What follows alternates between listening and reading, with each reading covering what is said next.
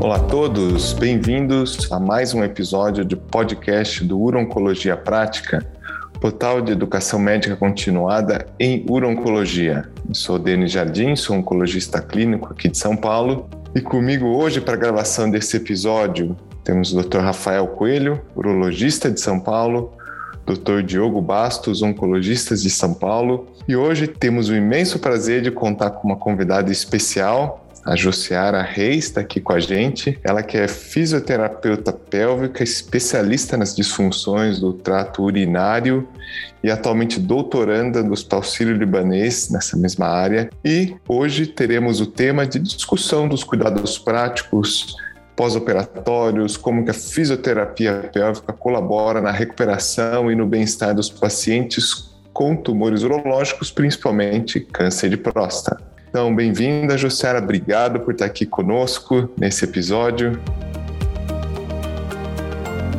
Obrigada a todos pelo convite. Estou aqui para esclarecer todas as dúvidas sobre a incontinência urinária. Perfeito. Então, para a gente dar início na discussão, Josiara, uh, descreve para a gente ali como que tem evoluído os cuidados pós-operatórios em termos de fisioterapia pélvica para esses pacientes que realizam a prostatectomia. Então, o paciente, logo após o, no pós-operatório, a retirada da sonda, a partir do momento que já foi identificado algum grau de incontinência urinária, esse paciente ele já pode ser encaminhado para realizar a fisioterapia. Tá? Então a gente tem que pensar nesse paciente em dois momentos, o pós-operatório, mas no pré-operatório, talvez algum grupo de paciente também tenha algum benefício. Quais seriam esses pacientes no pré-operatório que poderiam beneficiar na, da fisioterapia. Pacientes que são identificados alguns fatores de riscos para incontinência urinária, então aquele paciente tabagista, obeso, ou até mesmo aquele paciente que já tem sintomas urinários pré-operatório, então ele pode se beneficiar de uma fisioterapia antes do procedimento cirúrgico, tá? E no pós-operatório, esse paciente, logo após a retirada da sonda, identificou a incontinência, ele já pode iniciar a fisioterapia pélvica específica, tá bom? Posso fazer uma pergunta rápida de oncologista? Luciara, e aí eu deixo as perguntas técnicas mais aprofundadas aí para o Rafael. É, explica para a gente, quando a gente vai encaminhar um paciente, você imagina que o paciente passou com um oncologista e teve essa demanda no, e está com incontinência, etc. Mas ele pergunta como é feita a fisioterapia, né? Porque a gente sabe que tem os exercícios que o próximo paciente faz as contrações pélvicas, mas a gente ouve falar de colocação de eletrodos. Explica um pouco para a gente qual a dinâmica, se para que paciente, que tipo de procedimento é indicado. Então, essa é uma dúvida, assim, de todos os médicos, que eles perguntam, ó, como é essa fisioterapia, né? Então, a fisioterapia pélvica, ela passou por uma série de evoluções. Então, os procedimentos hoje, para tranquilizar os pacientes, são todos procedimentos não invasivos. Então, os eletrodos que são utilizados, tanto para realizar um biofeedback eletromiográfico, são com eletrodos de superfície sobre o ventre muscular que não causa nenhum tipo de dor ou desconforto para o paciente. Então, o paciente ele já vem naquela coisa, vou fazer a fisioterapia, vai colocar alguma coisa, vou sentir dor, vou sentir algum incômodo. Então, atualmente, nós já temos recursos que não causam nenhum tipo de desconforto, nenhum procedimento invasivo tá? Essa seria uma técnica que nós chamamos de biofeedback, que nós temos o biofeedback eletromiográfico, que ele monitora a atividade elétrica do músculo do assoalho pélvico e através de recursos visuais e auditivos, o paciente consegue identificar quando ele realiza uma contração do assoalho pélvico e quando ele relaxa esse músculo. Que aí é super importante ele ter a percepção desse músculo para que a gente possa orientar os exercícios que ele vai realizar diariamente em casa. Nós temos um outro recurso que é a eletroestimulação, tá? A eletroestimulação Inicialmente também ela era um procedimento invasivo com probe por via anal, mas atualmente também nós podemos utilizar com eletrodos de superfície, que também não tem incômodo, que o paciente sente é uma contração muscular, e mas ela é indicada para aquele paciente que tem dificuldade em realizar a contração muscular, ou seja, eu dou o comando para ele de como contrair o assoalho pélvico e ele não consegue, ele não entende qual é o músculo que deve ser ativado. Então aí eu posso utilizar uma eletroestimulação de superfície para estimular aquele músculo a contrair, ele entender como realizar realizar a contração. E a partir do momento que ele entendeu como realizar a contração correta, eu posso parar a eletroestimulação e ele evoluir para um exercício mais ativo com biofeedback. Então é super tranquilo, não é uma fisioterapia que vai causar nenhum tipo de desconforto para o paciente. Senhora, deixa eu fazer um pouco mais de pergunta a respeito de como é esse, esse, essa fisioterapia pós-operatória. Qual que você acha que é a frequência recomendada que a gente deveria encaminhar, inclusive até para pedir para plano de saúde, logo no pós-operatório da prostatectomia, com que frequência você acha que tem que ser feita a fisioterapia nesse pós-operatório imediato e Quantas sessões você acha que seria o mínimo aí para, pelo menos, o paciente aprender a fazer os exercícios, que obviamente ele vai fazer um pouco em casa também, e não só nas sessões de FIS, mas quanto você acha que é o mínimo uh, para a gente oferecer para o paciente? Como é que você faz esse controle de me melhora? Pesar absorvente, tem um diário miccional, como que é feito esse controle dos, do, da melhora aí na recuperação do controle urinário, né? Então, doutor Rafael, é, no pós-operatório tirou a sonda, como eu falei, identificou a incontinência e o paciente vai iniciar a fisioterapia.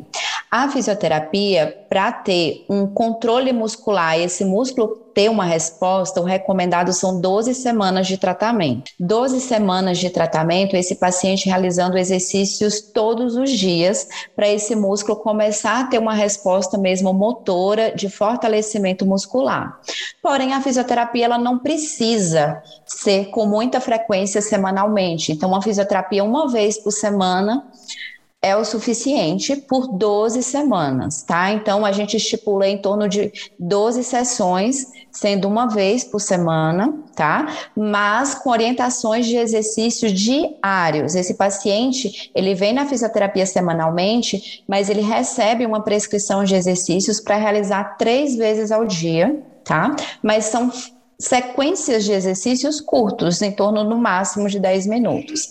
Então, mas a gente espera esse treinamento aí de pelo menos 12 semanas, então em média de 12 sessões de fisioterapia, que é com três meses a gente começa a observar uma evolução do grau dessa incontinência. E como é que a gente monitora essa incontinência? Tanto pelo pé de teste, então, eu posso fazer o PED teste no meu próprio consultório, no próprio hospital, enquanto o paciente está na sessão de fisioterapia, um PED teste de uma hora, e evolui né, essa perda urinária dele, se ela está regredindo, o número de protetores que ele usa durante o dia, se esse número de protetores está diminuindo, o tipo do protetor, né? Porque ele começa com um protetor maior, é, tipo o Plenitude, que é um protetor grande, que sustenta uma grande quantidade de urina, para um nível de um protetor menor, né? Então a gente observa esse eh, número de protetores e o diário miccional, ele é importante para monitorar principalmente como estão os hábitos miccionais desse paciente e se ele não tem outros sintomas urinários, como por exemplo, a gente sabe que esses pacientes, a maior queixa dele é uma incontinência urinária de esforço, né? Então, quando ele se movimenta, quando ele tosse, porém alguns pacientes também podem apresentar sintomas de armazenamento, como urgência miccional, uma noquitúria. Então, com o diário miccional, nós conseguimos também fazer essa avaliação se tem sintomas de armazenamento ou se ele está evoluindo somente com uma incontinência de esforço e se essas perdas urinárias estão diminuindo. Interessante. Nesses pacientes que têm incontinência mista, com de incontinência, uh, vocês associam a, a, estimulação do nervo tibial posterior? Isso é uma rotina? Quando que é indicado? E principalmente esses pacientes que têm esses sintomas de urgência, né, e noquitúria, que é uma queixa frequente também, nós podemos associar a estimulação do tibial posterior. Como eu não mencionei antes, o tibial posterior é um recurso com eletroterapia, também não causa nenhum tipo de desconforto para o paciente, mas ele é contraindicado nos pacientes com marca-passo cardíaco, então é contraindicação absoluta.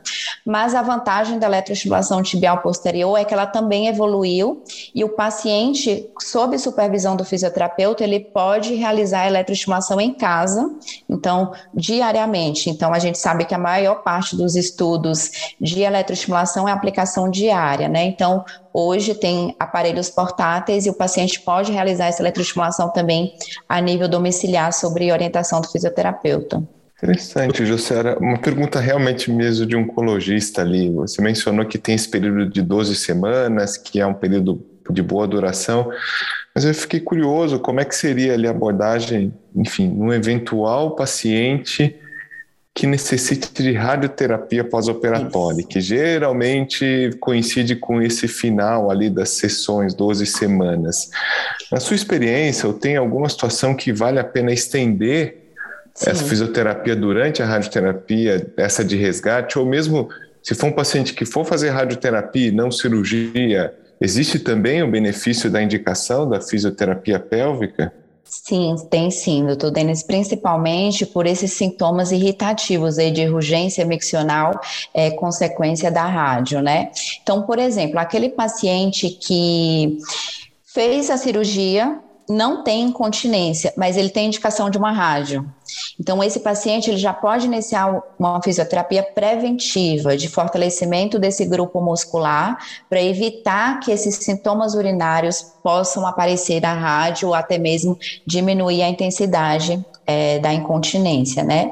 Ou até mesmo o paciente que já está fazendo a fisioterapia, está nesse período de 12 semanas, mas vai iniciar a rádio depois, ele já vai estar tá com esse músculo preparado, mas é importante manter a fisioterapia, tanto com os exercícios também diários, né? Então, mesmo durante o procedimento da rádio, mesmo no período entre uma sessão e outra, ele deve continuar com os exercícios, porque a gente sabe que pode piorar os sintomas urinários. A outra controvérsia, até discussão, é se a fisioterapia teria algum impacto também na na recuperação da função erétil, né? Então, se os exercícios teriam algum impacto e o quanto vale a pena, se vocês oferecem, que eu já vi alguns fisioterapeutas, também oferecer bomba vácuo e também cuidar da parte de reabilitação peniana. Isso é uma rotina, a gente teria que pedir isso também, uma, uma, uma parte de, de segmento na reabilitação peniana. Qual é a sua visão a respeito?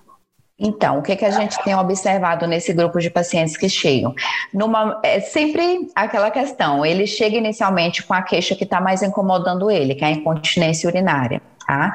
A partir do momento que ele melhora a incontinência, ele começa a se preocupar com a função sexual. Né? Então, se ele tem algum distúrbio, ele já tem alguma disfunção erétil, ele começou a queixar, e aí a gente também já tem os exercícios do assoalho pélvico, e aí o que tem sido mais recomendado é a bomba de vácuo, que pode ser orientado para uso domiciliar também, porque tem que ser pelo menos duas vezes ao dia, tá? E aí o paciente, sobre orientação também, já iniciar é, esse procedimento também. Agora, com relação à eletroestimulação, biofeedback, nós não temos muita evidência ainda sobre a disfunção erétil, tá? Agora, alguns pacientes começam a melhorar a incontinência, a gente observa também que eles começam a referir também melhora na qualidade da ereção. Então, eles podem ser encaminhados também, se não tem algum grau de incontinência, mas ele queixa da disfunção erétil, a gente pode iniciar o procedimento com a físio. Outras questões que surgem, tem alguns pacientes que, apesar de, de habitualmente ser uma evolução progressiva, uma vez que eles recuperam o controle urinário, tem alguns pacientes que, às vezes, até anos depois, tem algum decréscimo no controle urinário e, sem nenhum motivo aparente, começam a ter escapes aí também por esforço, sendo que ficaram anos, às vezes, anos, sem nenhum escape. Então, se você acha que quando isso acontece vale a pena reiniciar a fisioterapia. E se você tem algum exercício específico para climatura, que tem outra queixa que às vezes acontece ao longo da recuperação desses pacientes, né? Então, doutor Rafael, esses pacientes que seriam um pós-operatório tardio, que não tinha sintomas, não tinha incontinência, evoluiu para uma incontinência posterior, né? É, seria válida uma avaliação né, a nível ali, de assoalho pélvico, ou até mesmo se não entrou fatores de risco, se esse paciente não ganhou peso, se ele está sedentário. Então, iniciar sim a fisioterapia. Porém, a gente sabe, até pelas evidências, que nesses casos de pós-operatório tardio, a fisioterapia não tem muito benefício. Tá? Então, por exemplo, o paciente operou e depois de um ano veio procurar a fisioterapia. O, o benefício não vai ser igual se ele vier com uma fisioterapia no pós-operatório mais precoce. A da climatúria é uma queixa que acontece, no meu ver, pelo menos para fisioterapia, eles não queixam muito na fisioterapia, tá? Porém, aqueles pacientes que já melhoraram a incontinência, depois eles começam a aparecer com essa queixa aí. Nós orientamos alguns exercícios, até mesmo durante a, o período da que for fazer, ter a relação sexual, para fazer o top start, né? Para ele tentar controlar esse músculo do assoalho pélvico ali durante o orgasmo. Porém, eu acho a resposta bem lenta, é bem difícil ter uma resposta satisfatória. Bom, Jussara, queria te agradecer demais pela sua participação. Acho que você trouxe aqui pontos de esclarecimento prático do dia a dia muito relevantes né, para a gente considerar mais encaminhar os pacientes para fisioterapia. Às vezes no dia a dia, na correria do dia a dia, isso acaba passando. Então, é, obrigado pela participação. Imagina. É, e obrigado aos, aos coordenadores, Rafael e o Denis, que fizeram perguntas muito interessantes.